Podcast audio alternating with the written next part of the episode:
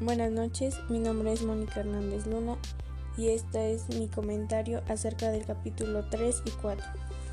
Bueno, pues el capítulo 3 nos habla básicamente del ciclo vital de los homosexuales.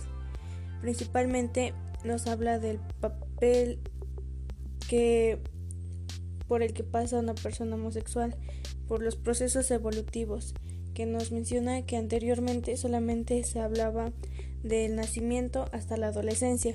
Sin embargo, más tarde se empezó a mencionar a los ancianos, que es considerado algo muy importante porque hay muchas personas homosexuales que deciden salir del closet hasta una edad ya madura. Bueno, también encontramos el papel del aprendizaje y la socialización. Una persona homosexual al principio por miedo a que lo rechacen y por no encajar bien a lo que debería o lo que está marcado por la sociedad deciden como que apartarse, ¿no? Como los en el caso de los niños son los como más tímidos, más callados, entonces deciden como que excluirse ellos mismos de, de los demás. Nos habla también de que hay personas homosexuales que por Ah, tal vez en la adolescencia por los padres, por su familia, tienen miedo a no salir del closet y deciden seguir así hasta entrar a la universidad, conseguir una carrera.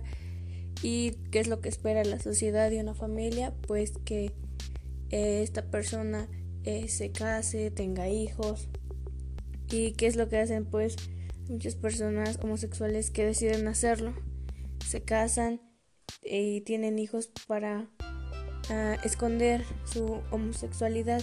Sin embargo, también se han visto muchos casos donde una persona este, homosexual decide salir del closet ya cuando tiene hijos, esposa e incluso varios años de casado.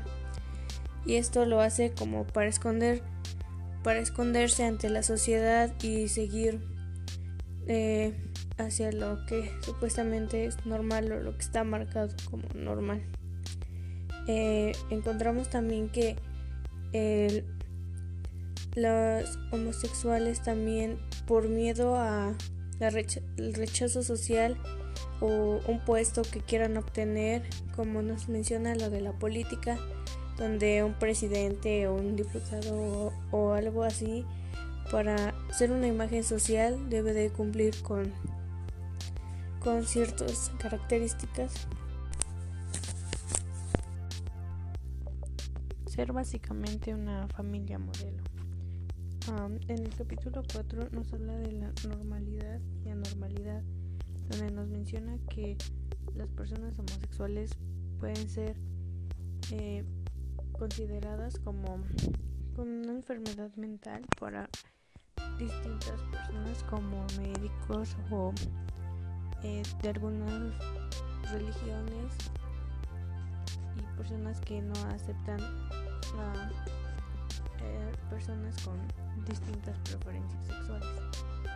Eh, y pues básicamente se podría decir que no es una enfermedad mental, simplemente es una preferencia distinta a la que tienen y pues considero que el respeto es lo más importante que se debe tener en este y en todos los demás casos.